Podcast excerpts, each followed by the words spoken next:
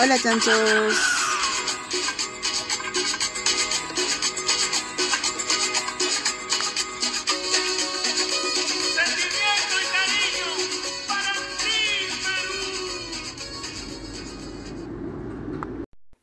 Dale, chévere. Hola chanchos, yo soy Romina y bienvenidos al Pablo del Chancho, este programa horrible, horroroso que nadie debería estar viendo y que de verdad este, no vale ni un centavo. Hoy nos acompaña Mario Berríos, él es sociólogo y quería invitarlo hoy para poder conversar acerca de por qué el mundo está tan jodido y muchísimas otras cosas más. Así que hola Mario, ¿cómo estás? Bienvenido al Palo.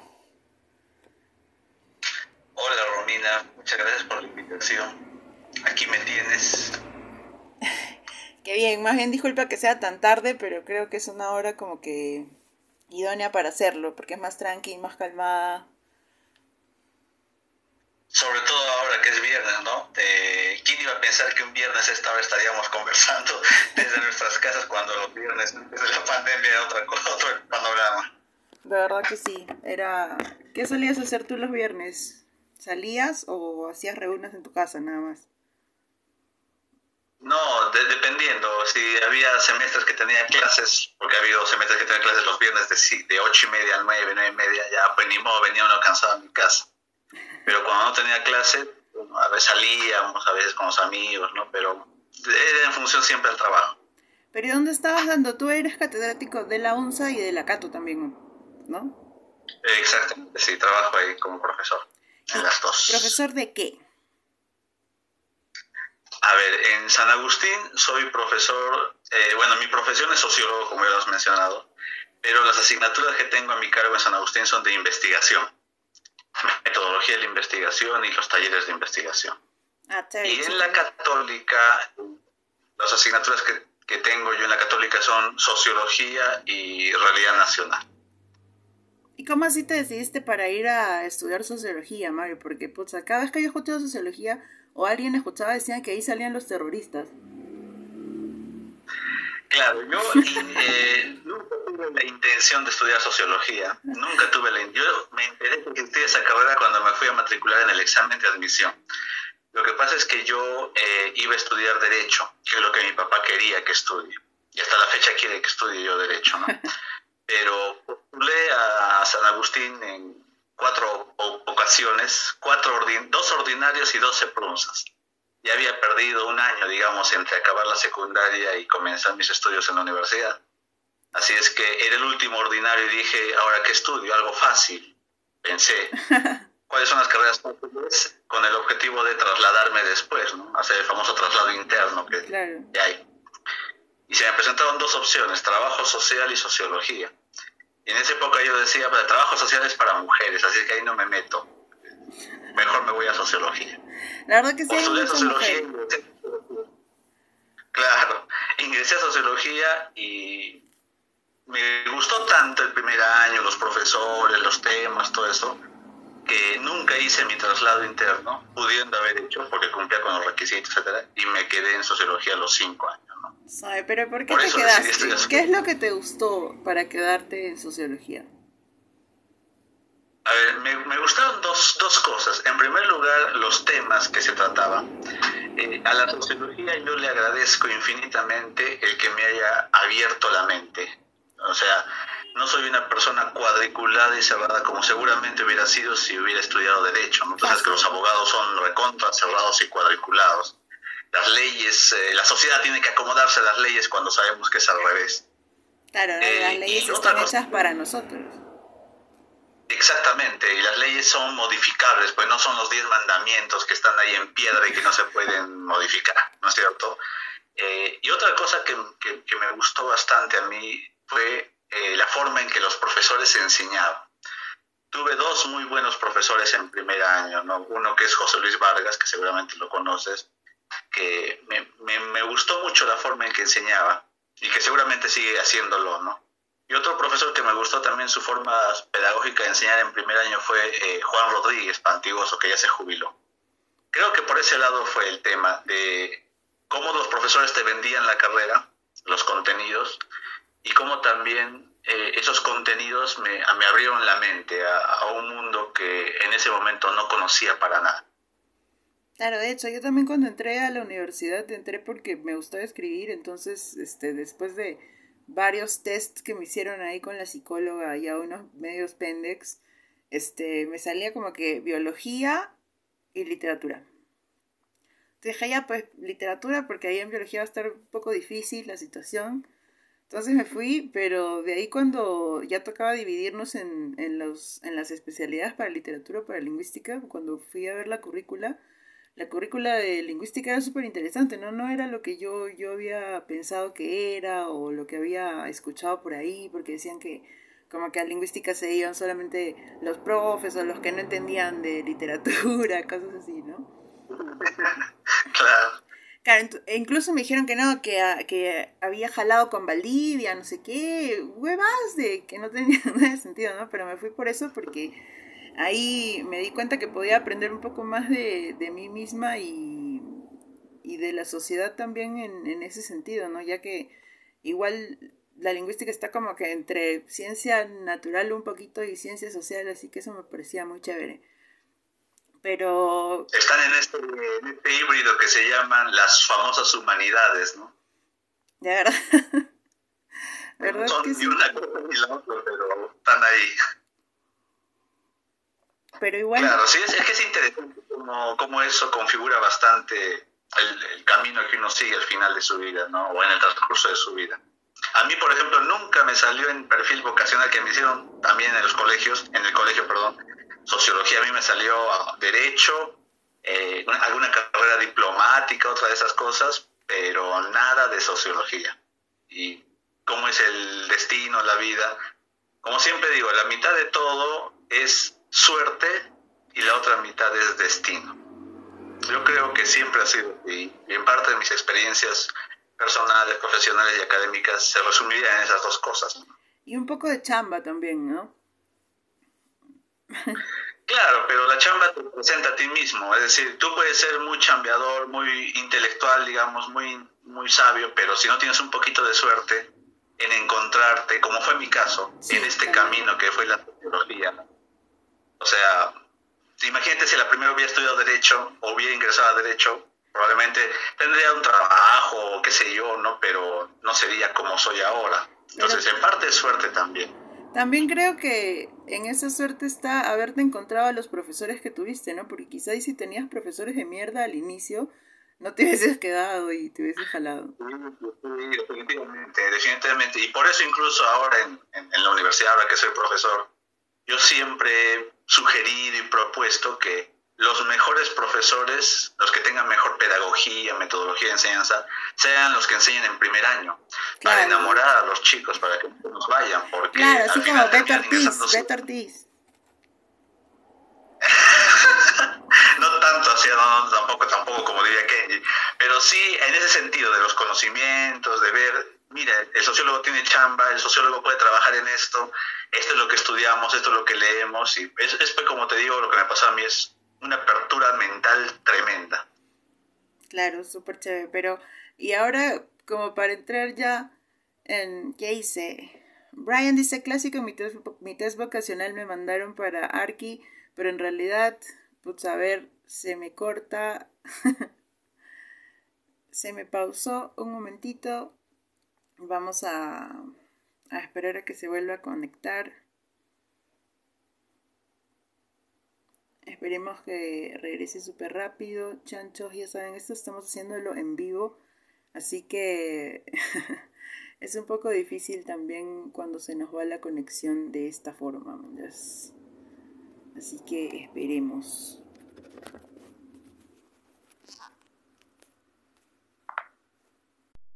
Un poquito de, de, paciencia cuando se nos va la conexión, no te vayas hasta que ya haya pasado mucho rato. Sí, no, que Claro, así como nos decía Brian que lo mandaron para Arki y en realidad su carrera era otra, sí, porque más que todo este tipo de test vocacionales no están hechos como para agarrarte a, al talento, ¿no? No muchos, están como que hechos... Ah, sí, a mí lo, el, en el test vocacional me salió Derecho y Asistencia Social. Ya. Ya está así como que, no, no. no, gracias, ahí nomás paso.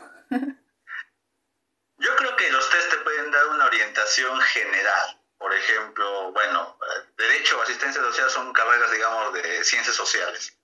Letras, que es más o menos lo que tú terminaste estudiando. Igualmente en mi caso, el derecho, la diplomacia, que me fue otra de las... O profe, creo que también me salió profesor, educador. Al fin de cuentas terminé siendo profesor, ¿no? Yo siempre he creído que he tenido esta ligera capacidad de poder transmitir bien los conocimientos, de ser pedagógico en ese sentido. Por eso nunca me animé a estudiar educación, que también fue otra de las opciones al principio. Si yo sé enseñar, ¿para qué voy a estudiar cinco años cómo enseñar? también, ¿no? Y es como que igual te orillan, te orillan a ya no tener como una especialidad, pues, ¿no? Y lo bueno es que ya cuando estudias la ciencia en sí, ya ahí puedes, este, porque no todo el mundo puede ser profesor, esa es la verdad. Yo creo que tú sí tienes pasta de profe porque eres muy calmado para hablar y también este sabes lo que quieres decir, ¿no? Lo que quieres transmitir a los demás porque tú mismo te beneficias como que con eso, ¿no? Claro, hay que tener dos cosas bien importantes ahí. Saber qué es lo que uno va a decir y saber también qué es lo que quieren escuchar. Claro, de hecho, está bien falta. Este, Carlos dice, lo que pasa con los test vocacionales, en efecto, tienen las carreras mencionadas, pero el sesgo del evaluador determinará lamentablemente las opciones finales. Sí, eso está un poco falta. Yo creo que todos debemos abrirnos también un poco más a hacer nuestra propia búsqueda de qué es lo que, queremos estudiar, ¿no?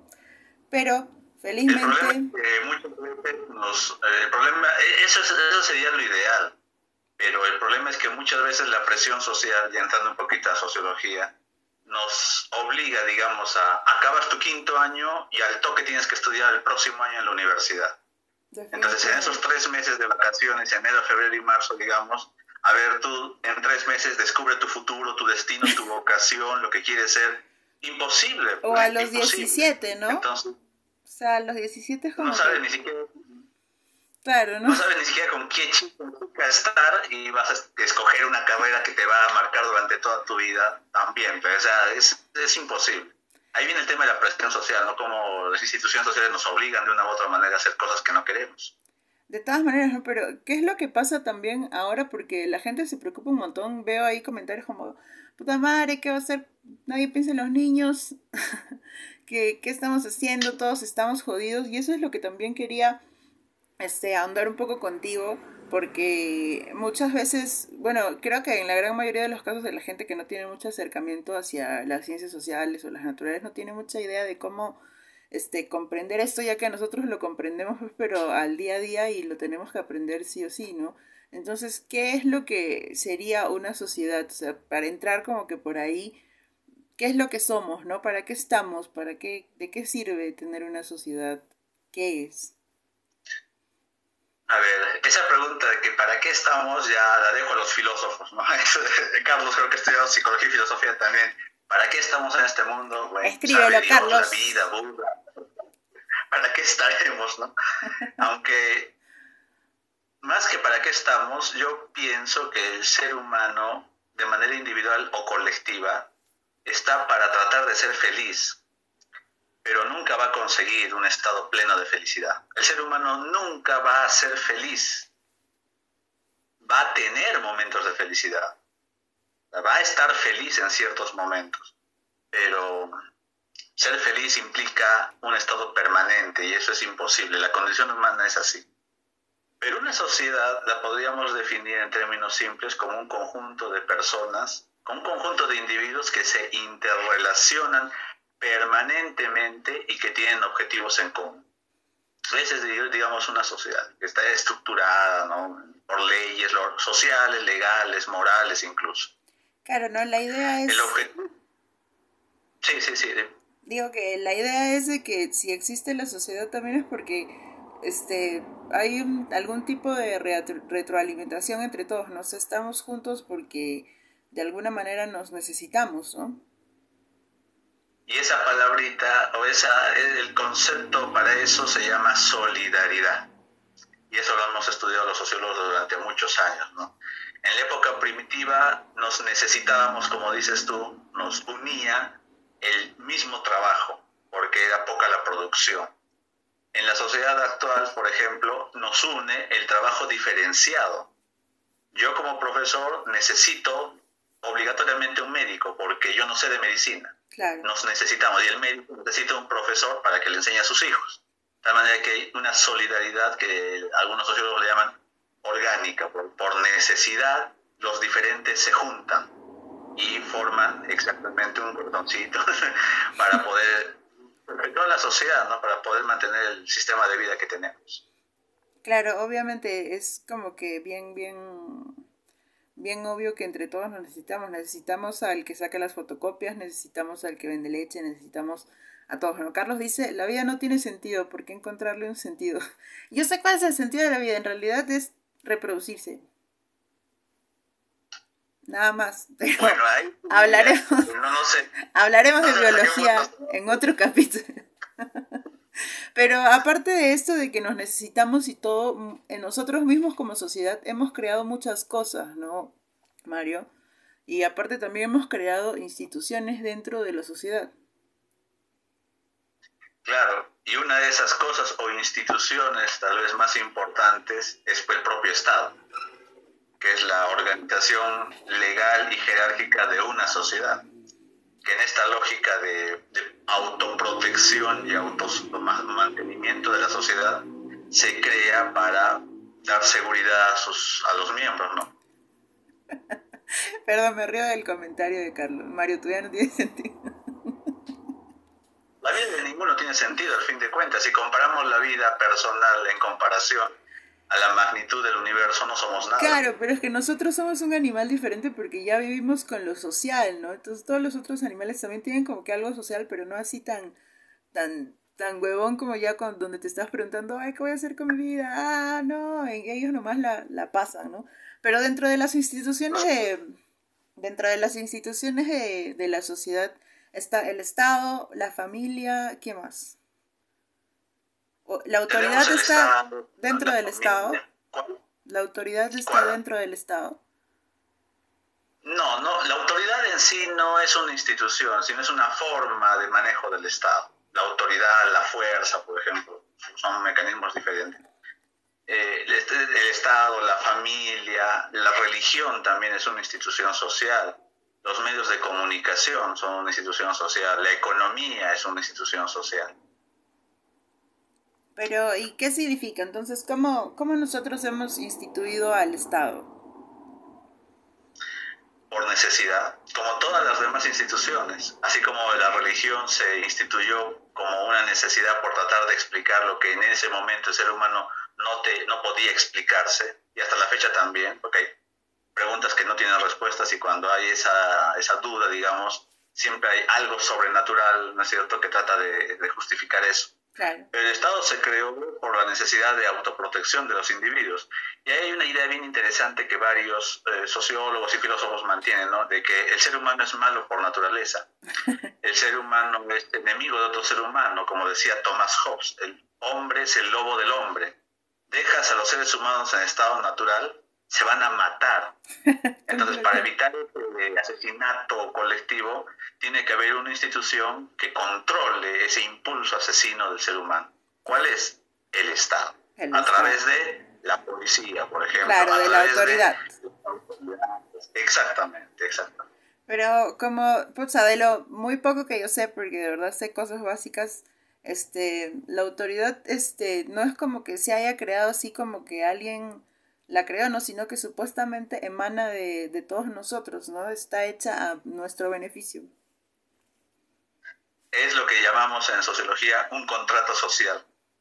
Es decir, todos nos hemos puesto de acuerdo, todos los miembros de la sociedad nos hemos puesto de acuerdo y hemos firmado como un contrato, ¿no? Pero no es escrito, sino es social.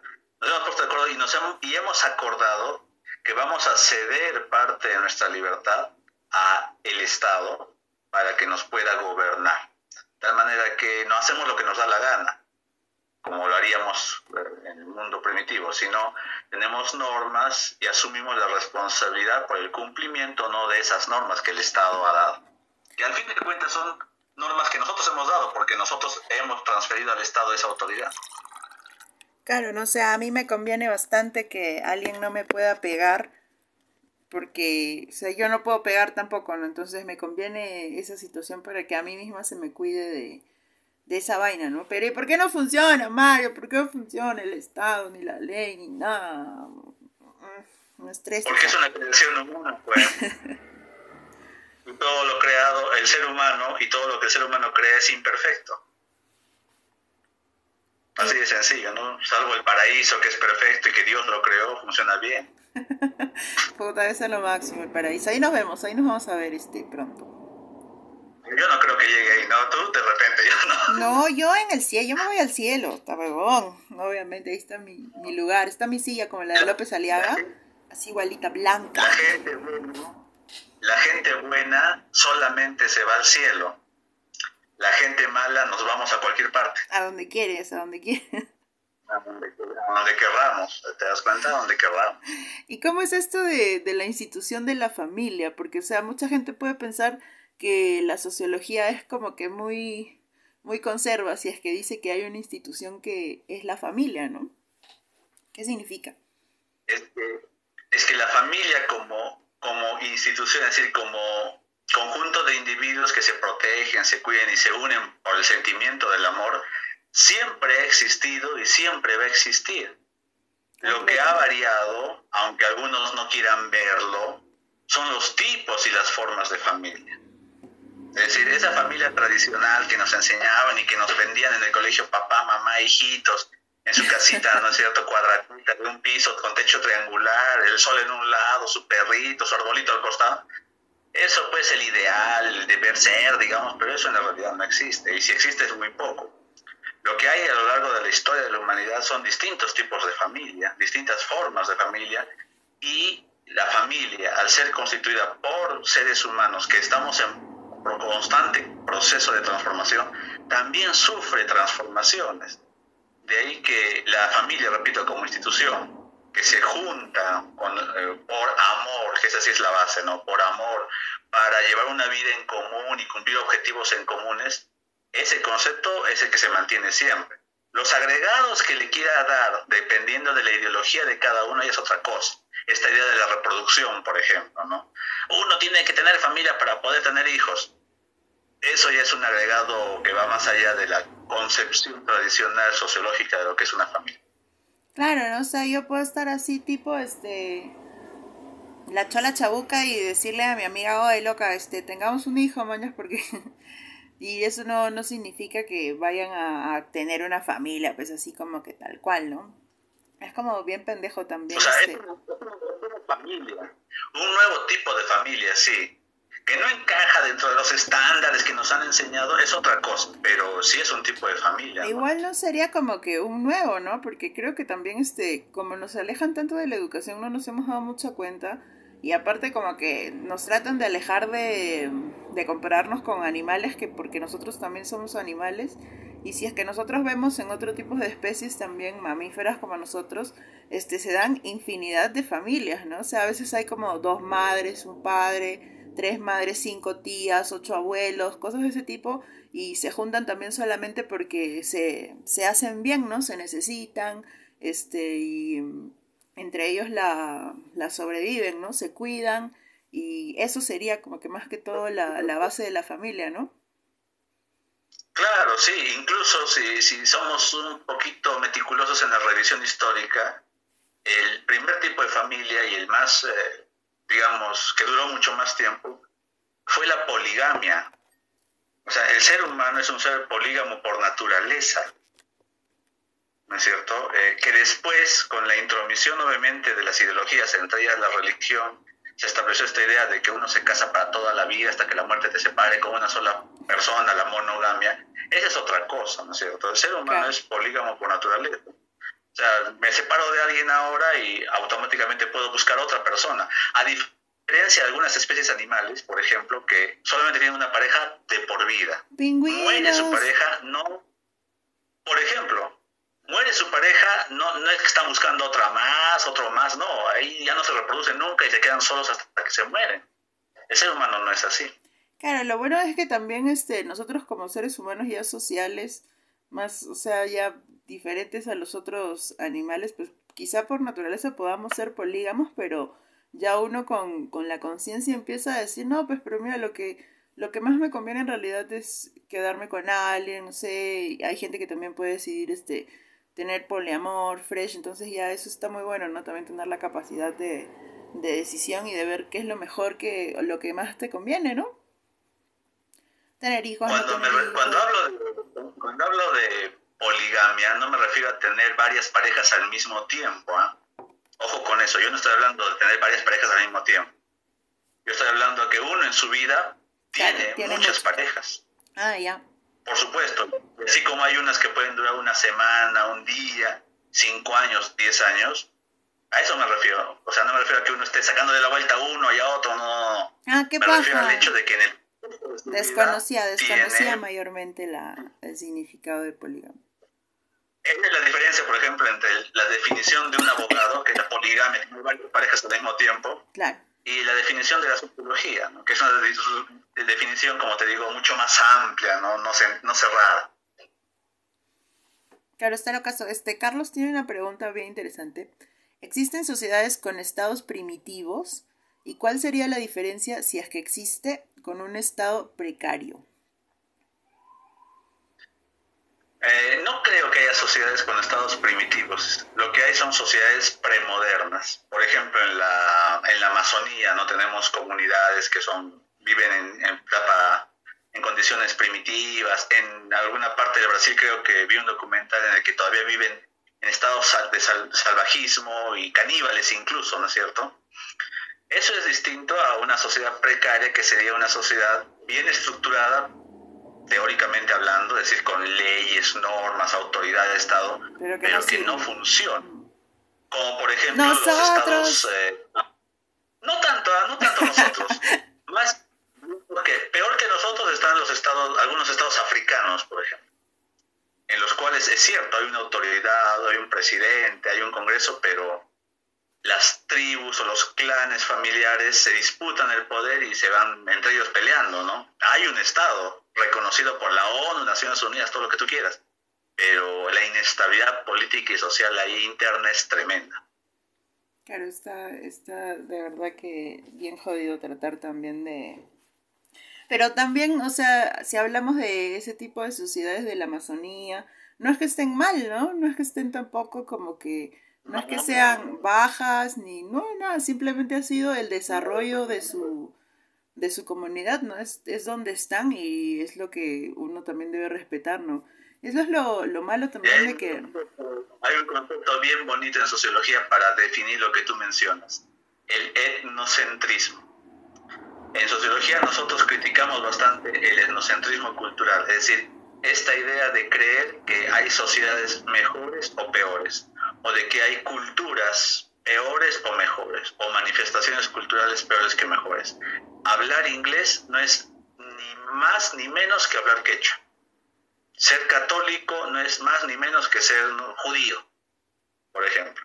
Entonces, eh, el etnocentrismo, que es esta, esta mala práctica de creer que uno es superior a los demás porque, no sé, habla otro idioma, dos idiomas, tres idiomas, o practica la religión que casi todos practican, eso es lo que critica la sociología bastante. ¿no? Y eso es en parte algo que nos ha traído bastantes problemas aquí en, en el Perú, ¿no es cierto? Sobre todo en los conflictos mineros, etcétera. Claro, porque toda esa gente que la gente que lucha siempre es la gente la que no sabe nada, ¿no? Son los los los ignorantes que no saben de desarrollo y es completamente lo contrario. Pero yo creo también que en realidad sí existen culturas que son malas en el sentido en que, por ejemplo, si ahorita nosotros estamos conviviendo, por ejemplo, entre culturas, ya que estamos en un sincretismo cultural bastante grande, y tener este gente que, por ejemplo, sea religiosa y no respete los derechos de los demás, entonces ahí, como no sé si todos sabrán, pero la cultura es todo lo que nosotros aprendemos de, de, que vamos aprendiendo para poder sobrevivir, ¿no? Para hacerlo. Entonces yo creo que en el sentido de mala cultura ya sería en haber aprendido cosas que ya no están siendo beneficiosas para el desarrollo de tu especie, para el desarrollo de tu, de tu sociedad, ¿no? Pero ahí viene cómo se da ese proceso pues, de culturización, se llama. Es decir, cómo algunos han desarrollado ciertas cualidades o características que se alejan o se acercan de ese patrón cultural, ¿no? Es lo que yo siempre digo, todos son, bueno, la, la mayoría, yo soy católico porque me han bautizado, por ejemplo, que no practico es otra cosa, pero me han bautizado. ahí viene el proceso de cómo a otros que también son bautizados, pero estudian en colegios católicos, estudian en universidades ultracatólicas, y ahí viene cómo se da este proceso de culturización mucho más fuerte que una persona que de repente no estudia en un colegio católico o no estudia en una universidad católica. Entonces, más que mala cultura, lo que yo creo que hay son malas prácticas culturales, que no van por el lado del respeto, que es un valor universal, que no es exclusividad de ninguna cultura y de ninguna religión. Claro, no, la vez pasada, bueno, hace un par de años me acuerdo que este, ahí toda emprendedora me fui a dar al, al festival del libro una charlita de las de letera que me metía, pero me metí una yo sola sobre el origen de la escritura Nada, no era como que para hacerle eh, un ingreso a la gente como soy profe también de cómo pasó, no cómo sucedió y para qué sirve. Pero terminando la charla, este, había una señora que no voy a decir el nombre ahora, pero ya lo he puesto en mi Facebook igual. Muy espesa ella que me dijo, ay, este, muy lindo de verdad, muy talentosa, bla, bla, bla y todo, pero yo creo que estás hablando huevadas. Y que eres muy eurocentrista y que a las finales la escritura se originó aquí en el Perú. Y no sabes, eso no lo sabes, porque bla, bla, bla. Y yo estaba así como que, cálmese, señora. cálmese. La verdad que si es que la escritura se originó aquí en el Perú, este, a nosotros todavía no nos había llegado esa información en la escuela, ¿no? Y no la sé, la verdad. Y que, que aparte que la historia de, del, del ser humano no era solamente la historia del Perú, ¿no? Que era la historia de todo el mundo. Y no, la tía enojadísima y al final les puso como que a todo el auditorio en contra mío. y nunca voy a olvidar porque en ese momento no le pude decir, pero ella me dijo que era eurocentrista y toda la historia de la escritura se había originado en el Asia. Así que era que... Pero no, y ella también estaba en eso de que no, o sea, protegiendo tanto el Perú que según ella todo había crecido aquí y todos los demás humanos no existían, ¿no? hay, hay, una gran verdad que te ha dicho esa señora dentro de toda su, su perorata. La educación, la educación que tenemos es muy eurocentrista, muy occidentalizada. no sé el caso de, literatura. No sé a cuántos, por ejemplo, literatos, escritores chinos, japoneses, vietnamitas, eh, turcos, etcétera, has estudiado tú en tu carrera. Lo mismo pasa acá en sociología. La, sociología es una sociología occidentalizada. Hay sociología y sociólogos en la India, en China, en Japón, pero eso, por ejemplo, no lo estudiamos. estamos bajo la escuela británica o la escuela norteamericana, pero la difusión, por ejemplo, del mundo oriental es muy, muy limitada en la formación universitaria y ni qué decir de la educación de los colegios, ¿no es cierto? De hecho, también y eso que... Esa es cosa un poco ya también de, discriminación, un poco de racismo, creyera yo. Pero lo que digo es de que ella se, se lanzó muy rápido a la piscina de querer decir lo que ella sabía sin en realidad este, analizar un poco los datos, ¿no? Entonces lo que yo quería llegar con esto era de que todos somos en realidad uno y aunque seamos muy diferentes creo que tenemos que ver también las realidades de, de otras culturas para poder analizar la nuestra propia, ¿no? Como sociedad y todo eso, es, a eso me, me iba.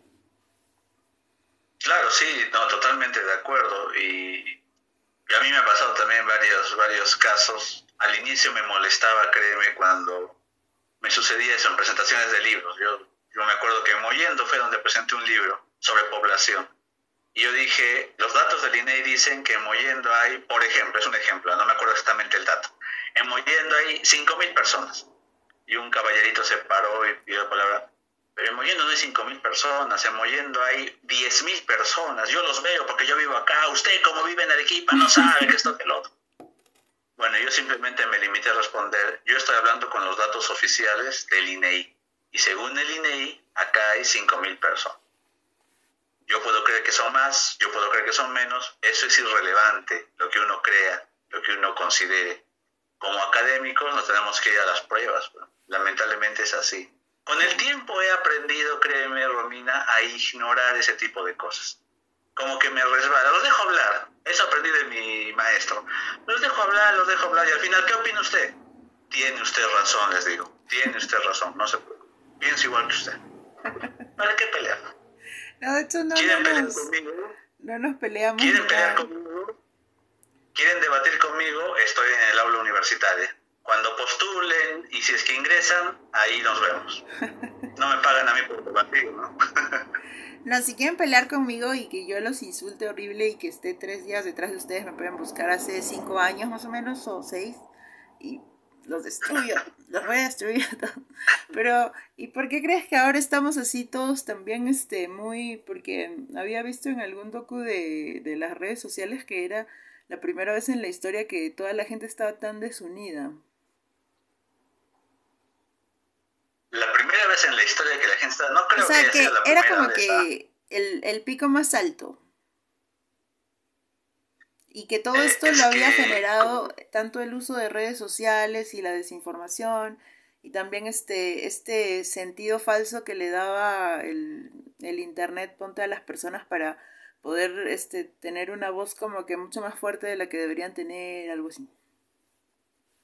Si esa fuese la, la- la razón, digamos, la causa, yo creo que eso no, no nos ha desunido, más bien nos ha unido a, a casi todos. Es decir, gracias al Internet todos tenemos una voz. Probablemente en otro, hace 20 años, esto hubiera sido impensable. En esta entrevista tendría que no sé, en un medio de comunicación, en un estudio de televisión, qué sé yo, ¿no? No desde la comodidad de nuestra casa y que nos, la gente nos está viendo. Sí, gracias Yo, a todos lo, los yo que lo nos que están creo, viendo. a todos los que nos están viendo, yo lo que creo es que, y es otra cosa importante, el ser humano es un ser de costumbres. Y cuando al ser humano le trastocan sus costumbres, se des- desestabiliza, ¿no? choca, claro. Y se pone en la defensiva. la- Por supuesto, porque el ser humano no quiere cambiar. Esa es otra característica importante. Es muy reacio al cambio. Entonces, si antes era el, el ser humano que leía su libro o leía su periódico, seguramente has visto en internet, antes los jóvenes leían más y ponen fotos de chicos leyendo sus libritos, leyendo sus periódicos. ahí. Los jóvenes siguen leyendo, pero no leen solamente en esos medios tradicionales, no leen solamente letras. Quienes nos están viendo están leyendo, están leyendo lo que estamos hablando También, sí. lo están viendo a través, están leyendo a través del celular. El proceso es el mismo, lo que cambia es el soporte, ya no es el libro físico ni el periódico, es el celular. ¿Te das cuenta? Yo estoy, por ejemplo, totalmente de en desacuerdo con este concepto a propósito de la pandemia de distanciamiento social. ¿Cuál distanciamiento social? Está un poco mal, mal No, planteado, quizá, ¿no? Claro, lo que hay es distanciamiento físico.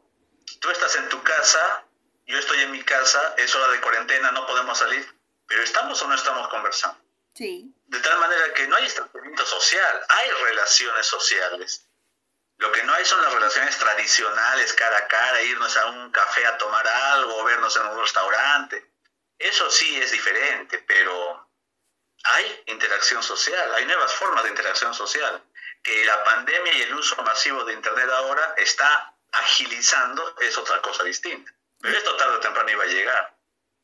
¿Y tú qué crees, Mario? ¿Tú de verdad crees que ahora el mundo está más jodido que antes, que nos estamos ya literal yendo a la mierda? ¿O crees que todavía hay esperanza para nuestra racita insignificante?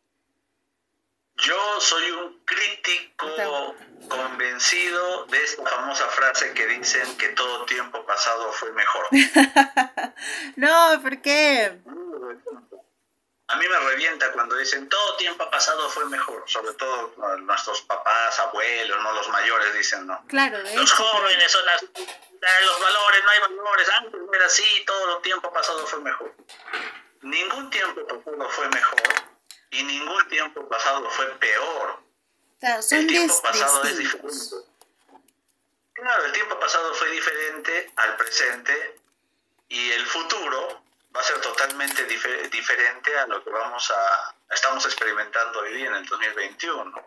De Lo que va a vivir tu hijo, sabe Dios qué vivirá, qué, qué, qué, qué- qué tendrá, ¿no? Yo por eso felizmente no tengo hijos, te das cuenta. Pero, ¿qué? ¿Qué es lo que pasará? No sabemos. Así es que Uno nunca sabe lo que va a suceder. No hay que es tiempo peor o mejor. Son tiempos diferentes. En reuniones, por ejemplo, con colegas, dicen, la educación presencial es, es, es mejor. Bueno, yo no sé si es mejor o peor. Lo que sí puedo decir es que es totalmente diferente. Es diferente. No son comparables. Nunca van a ser comparables. Son diferentes. El contexto nos ha obligado a hacer ciertas cosas que antes no pensábamos hacer. Eh, o es eso, acomodarnos, o desaparecer, darwinismo social. ¿No es cierto? Darwinismo social. Sí, Sobrevivencia del más.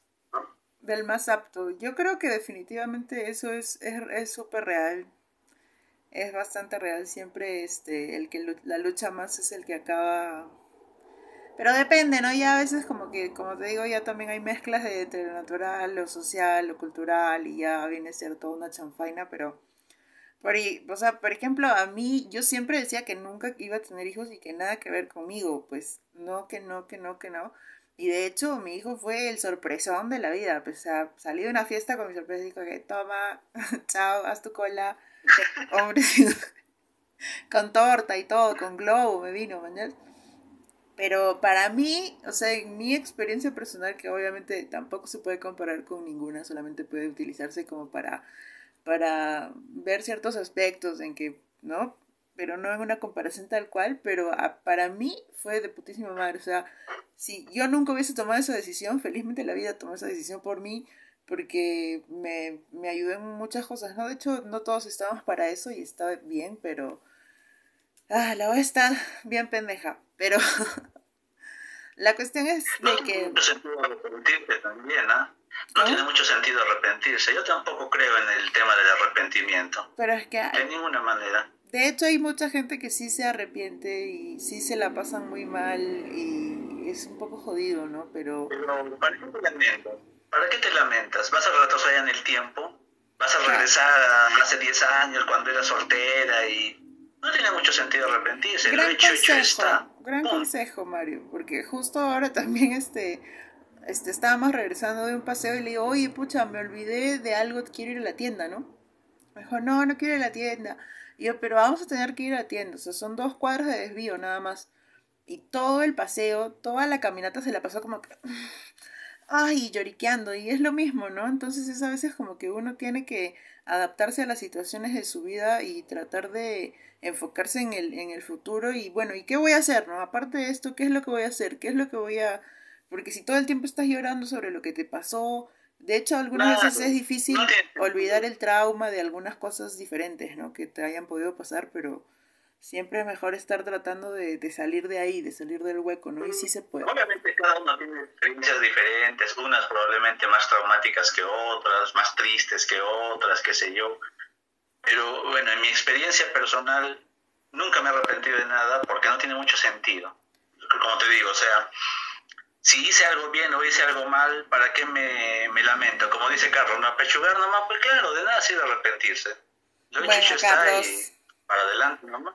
Sí, pero yo creo que no todos tenemos este ese tipo de herramientas, ¿no? Es también creo que por eso que, que yo quise volverme profesora, o sea, obvio tampoco estudié derecho, derecho, educación, pero igual siempre he sido profesora y lo seguiré siendo porque fueron esos profesores quienes me dieron nuevas herramientas a mí para poder diferenciar los caminos, no pensar que solamente habían dos o que iba a tener que hacer esto o si no estaba jodida socialmente y que toda la sociedad me iba a aplastar. Oye, regresemos a eso de, de la presión social que creo que también está bueno para hablar un ratito más en esto de que el mundo se nos está yendo a la mierda, pero ¿Cómo vamos a saber si el mundo se nos está yendo a la mierda si todavía no conocemos cómo funciona el mundo, ¿no? Así que, ¿cómo funciona esto de la presión social? A ver, nuevamente, ah, yo no creo que el mundo se esté yendo a la mierda. Pero es lo que dicen, es lo que dicen, es lo que es el tema del momento, el hashtag. No, de repente estamos viviendo, de repente estamos viviendo un mundo de mierda y no sabemos de repente el mundo que viene puede ser mejor o, peor todavía, ¿no? Quién sabe, diferente definitivamente. Claro, eso sí, eso sí. Pues, hay de las dos, hay de las dos. Eh, para todo el mundo, imagínate, para una persona que ha perdido su trabajo, obviamente el mundo se está yendo a la mierda. Para los grandes empresarios que han ganado un montón de plata con la muerte de las personas, el mundo es una maravilla. Depende siempre del cristal con que lo veas. ¿Te das cuenta? Completamente. Ahora, el tema de la presión social es interesante porque son los mecanismos que las instituciones sociales crean para que la sociedad se mantenga unida. Entonces, en el tema este de la familia que mencionábamos, la presión social es tienes que casarte y tienes que tener hijos. Porque si no tienes hijos, no hay reproducción de la sociedad y no hay nuevos integrantes de la sociedad. Y por lo tanto, esta sociedad, nuestra cultura, nuestro país va a estar condenada a la extinción. Por lo tanto, tienes que tener hijos. En la lógica relacional con la religión, el ambiente donde uno debe de tener hijos es pues la familia constituida en el matrimonio. Y esto tiene su explicación interesante también, ¿no? Porque no es así tan religiosa la cosa como, como decían, ¿no? Claro, no, obvio, no. Eh, claro, sí, no es tan religiosa, por supuesto. Y es algo que he criticado yo esta última, estas últimas semanas eh, a propósito de lo que el Papa Francisco salió a decir en el Vaticano, que no bendice las, los matrimonios. Eh, chucha le importa lo que piensa ese huevón. Perdón, sí. Pero nadie está pidiendo, creo, la bendición de la Iglesia Católica. a fin de cuentas, nosotros sabemos por, por, dónde va la Iglesia Católica. No sería absurdo que una persona homosexual pida que la Iglesia lo bendiga cuando la Iglesia lo está condenando por el otro lado. Eso es absurdo. Lo único que se está pidiendo en todo caso es lo realmente importante, que es el reconocimiento del estado de este tipo de uniones. a fin de cuentas, el matrimonio religioso es una ceremonia muy bonita, muy chévere, con sus ropitas, sus... pero es eso, un rito, una ceremonia sin ningún tipo de validez legal. Por eso todos se casan primero por civil, porque eso es lo que importa. Claro, sí. Eso es lo realmente importante. Porque eso te establece Toma eso. económicas futuras. Toma esa, Francisco. No se preocupe y se alarma por esas cosas porque ya se sabe por dónde va el tema de, de la religión católica respecto a ese tema, ¿no? Claro, y para los que no saben, ¿por qué? ¿Por qué es? Bueno, hay, hay un tema ahí interesante de, de, sobre todo en el tema de las mujeres. Con respecto al tema de los homosexuales, no sé francamente, pero en el tema de las mujeres sí es interesante la explicación que se da y porque están relegadas pues, en un segundo plano, ¿no? En la estructura de la iglesia. Y eso tiene que ver porque la mujer es la culpable pues, de nuestros males. Ah, porque la mujer es porque la mujer es la que tentó a Adán a comer la manzana, ¿no? Es decir, la serpiente tuvo al hombre o a la mujer para escoger. Y como el hombre era inteligente, sabio, etcétera, no iba a caer, por lo tanto, había que tentar a la más débil de, mentalmente hablando, a la mujer. Entonces la mujer cayó y como consecuencia de eso hizo caer al hombre, ya sabemos toda la historia. Por eso la mujer es relegada, bueno, en la historia de la Iglesia Católica y hasta la historia también lo es, ¿no? De hecho, sí, y aparte que yo creo que eso tiene mucho que ver con quiénes eran los que escribían la historia en ese tiempo, quiénes eran los líderes que también decían, bueno, este, los hombres somos mejores porque hubieron también otras sociedades que, que no tenían esta, esta discriminación con, con, la mujer así tan fuerte. Creo que a veces a, a las personas no les cuesta un poco entender esto, ya que como están un poco de, divorciados de, de, lo del feminismo y todo porque no, no cuadra con, mucho con sus ideas, se olvidan que la gente actúa por un lado, pero la situación sigue siendo la misma, ¿no? O sea, lo que la gente haga para luchar esa vaina es muy diferente a que eso siga existiendo y siga este, reproduciéndose tanto así sistemáticamente, ¿no? Claro, Eddie Hobsbawm, que es un historiador británico, creo que falleció hace poco, decía que la historia la escriben los ganadores. Es un en este caso, la historia la han escrito los hombres, ¿no? Esa es la verdad. A pesar de que el matriarcado fue la primera forma de organización, previa a lo que tenemos hoy en día como el patriarcado, ¿no? A ver, José Luis dice, ¿no es un dominio mayoritario del varón por poder físico? Sí, esa es la primera explicación que se dio, eh, la famosa división social del trabajo. Es decir, el hombre hace las actividades más, pesadas, que requieren mayor capacidad física, y la mujer hace las actividades más eh, livianas, digamos. Entonces, mientras que el hombre estaba con su lámpara, digamos, su pico, abriendo la tierra, empujando a los bueyes, etcétera, la mujer pasaba por detrás de él echando la semilla en los huequitos. Ti, tapando los huequitos. Mientras el hombre iba, pues, a, no sé, a trabajar, al, buscando los animales, la recolección, etcétera, la mujer estaba en la cueva o en las chozas o en las casas eh, cuidando. a los niños. Claro, ¿no es cierto? Y eso se ha perpetuado hasta la actualidad a través de mecanismos inconscientes de presión y control social, que muchas veces no nos damos cuenta, pero que están ahí. Por ejemplo, ¿no?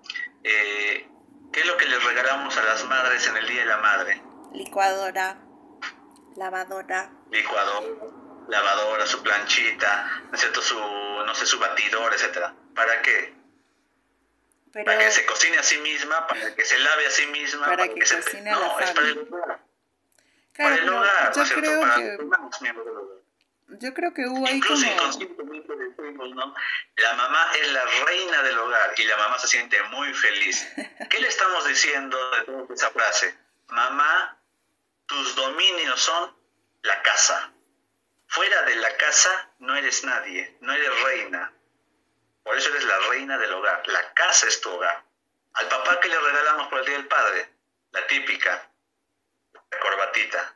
¿Por qué? Porque somos conscientes de que el padre se usa corbata para ir a trabajar. Ningún papá usa corbata en la casa, sino que lo usa como un medio para presentarse en la sociedad fuera del hogar. Es decir, papá fuera del hogar, mamá, casa, mundo privado. Claro, pero eso igual también es completamente cultural, ¿no? Porque creo que hemos tenido una equivocación bastante fuerte en pensar que la fuerza física es superior a otro tipo de fuerza, ya que el, el hombre y la mujer, este, no quiero ofender a nadie con eso, este, es un, son un complemento, ¿no? Entonces, si es que no hubiese nadie que también tuviera ahí como que todo el dominio de, de la familia, entre comillas, y todo eso, pues no, nada estaría sucediendo. Y obviamente ya cuando uno crece en sociedad, pues ya se puede dar cuenta de que todos podemos hacer de todo, ¿no? Es como que hay mujeres también que son muy, muy fuertes físicamente, que también hacen otro tipo de chambas. Obvio no son todas, pero está, está medio, medio pendejo. José le dice, pero esos símbolos, regalos por género ya están cayendo en desuso. Sí, no creo, todavía se mantiene bastante. Este... Habría que ver la publicidad, por ejemplo, de OEL, de Saga, por Día de la Madre. Lleve usted su combo Día de la Madre lavadora, licuadora y su batidora. Ese es el combo. En los colegios, ¿qué se el Día de la Madre? En los colegios, ¿qué se en el Día de la Madre? ¿Qué qué? La canasta. ¿Qué sortean en el Día de la Madre en los colegios? Sí. La canasta. ¿Qué tiene la canasta? Arroz, azúcar, leche, detergente y en el combo, ni siquiera es canasta, es una batea para que la mamá lave ahí la ropa. Y de verdad discrimina porque hay muchos hombres que les encanta full el trabajo de la casa hay muchos, muchos hombres que ya amo de casa, pero yo, yo mismo soy, yo cocino, yo lavo, me encanta. Entonces es este, creo que todavía nos falta aprender mucho en dónde estamos viviendo y quiénes somos. Ahí viene nuevamente la presión social. Un hombre que diga eso que tú has dicho, ¿cómo es tratado por la sociedad? Cabro. Saco largo, saco largo. Cabrazo, saco largo, pisado. Exactamente. Te das cuenta, ¿no es cierto? Te das cuenta. Ahí vienen los mecanismos de presión social. Entonces, pucha, a que me digan eso o a que no me digan nada, mejor, por más que me guste hacer eso, por más que me guste lavar, cocinar, hacer, no lo hago. Claro, no, lo hago porque me van a mirar mal. Exactamente, exactamente, te das cuenta. Entonces ahí viene también otro ejemplo de cómo la presión social configura también con comportamientos. O si no me regalas nada tu mamá el la madre, a mí, a mí me ha pasado en Navidad, por ejemplo, en estos famosos intercambios de regalo que hacen en Navidad, el ángel, el amigo secreto, no sé qué tonterías hacen. Y el discurso de todos es Navidad es amor, Navidad es unión, Navidad es paz. Anda sin regalo a esas reuniones y se les olvida la paz, la unión y el amor y te dicen tacaño, miserable, no tienes ni un sol para gastar, tú que ganas en dos universidades, tú que trabajas bien o sea, el discurso interesante, bonito, pero cuando les choca a uno en la práctica, ahí sí no es tan bonito, ¿no es cierto? Ahí sí choca. Sí, yo creo que es como lo que hablábamos en, en el live que tuvimos en tu, en tu Instagram de que la gente a veces se hace como que la muy perfecta, pero ya inconscientemente a veces reacciona con ese tipo de, predisposiciones que tenemos de que culturales, ¿no? Que nos han enseñado y terminamos este, patinando nosotros mismos ahí en, en nuestras mismas ideas, así que también creo que deberíamos soltar un poco eso, ¿no? Tratar de no, no ser perfectos, porque ya cuando uno deja de tratar de ser perfecto, ahí es donde viene tu, tu propia perfección, ya así de, de un ser libre, ¿no? De un ser que de verdad ya está haciendo lo que quiere ser, obviamente sin dañar a nadie, obviamente sin este entrar en ningún tipo de, de delito y nada. Mientras hay un delito, pues está bien jodido, pero como decíamos al inicio también esto de las leyes y la autoridad, del Estado, depende mucho de lo cultural, así que hay países en donde ser homosexual, por, por ejemplo, es delito y no tiene nada que ver con, o sea, uy, se nos... Te fuiste. Ahí estoy, ahí estoy. Eso. Ah, ya, ya, te escucho, te escucho. Hoy día el internet se ha portado muy bien conmigo porque en la transmisión pasada se nos cortó como 8, 9 veces y ahora ha sido una y, y un piquito. Yo soy el de la buena suerte, entonces. Sí, yo creo que sí, Mario, de verdad que yo creo que sí. Y ya como que para terminar, ¿cuáles serían tus alcances así para, para llegar a la gente? Así como, profe, ¿qué les quieres decir? Y si es que de verdad, ya creo que ya hemos dejado bien en claro que parece que pareciera que la sociedad está como que destruyéndose, pero quizá no, ¿no? Quizá esté en ese estado ahí de entropía en donde se desordena todo, pero va a regresar, o quién sabe. A ver, eh, tal vez el, mensaje más interesante sería que estamos en una sociedad, la sociedad por definición y por naturaleza es cambiante, es dinámica, no hay sociedades estáticas, estables, ¿no? están en constante cambio. Tal vez la diferencia a otros años pasados es que por la pandemia lo está cambiando de manera mucho más rápida la sociedad. ¿Y eso qué va a implicar? Que nosotros también nos adaptemos de una manera mucho más rápida a esos cambios. Y hay que tener en cuenta también que probablemente esta sea una de muchas pandemias que puedan venir o de otros problemas que puedan venir a futuro. Entonces, idea importante es esta de que la sociedad está en constante cambio, va a seguir cambiando y tenemos como sociedad que estar cambiando con ellas. Y tal vez lo, lo más importante que decías tú también al final, ¿no? Lo que define la felicidad del ser humano es tener la capacidad de decidir qué hacer con su vida. Libertad, que no es lo mismo que libertinaje, como bien mencionabas tú. Ya cuando yo trastoco probablemente los derechos, la dignidad o la vida de otras personas, eso definitivamente no es libertad, por más que me haga feliz a mí, de ninguna manera, ¿no? Eso creo que es lo más importante. Sí, así que, pucha, muchas gracias Mario por haber estado hoy con nosotros. Muchas gracias a todos los que están viendo este vivo. Igual estamos grabándolo, ya saben que tenemos el podcast, estamos en Instagram como arroba palo subían al chancho. Sigan a Mario, síganme a mí. Muchas gracias por haber escuchado toda esta huevada, porque supuestamente para muchas personas, todos los que estudiamos este, ciencias y cosas así, hablamos puras cojudeces todo el tiempo. No vale la pena escucharnos, no vale la pena nada, así que ya saben, no vayan a la universidad, es una pérdida de tiempo. Gracias a todos.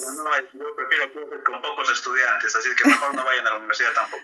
Claro, vaya a estudiar quien, quien quiera saber su realidad y quien tenga las puertas de su corazón y de su mente bien abiertas para darse cuenta que había estado muy equivocado, darse cuenta que hay cosas que no son como las pensábamos en realidad y darse cuenta de que todavía no sabemos ni mierda y siempre vamos a estar aprendiendo hasta el día en que muramos. Así que muchas gracias, Chancho. Muchas gracias, Mario. Esto ha sido todo por hoy. Tengan muy buena noche. Besitos a todos.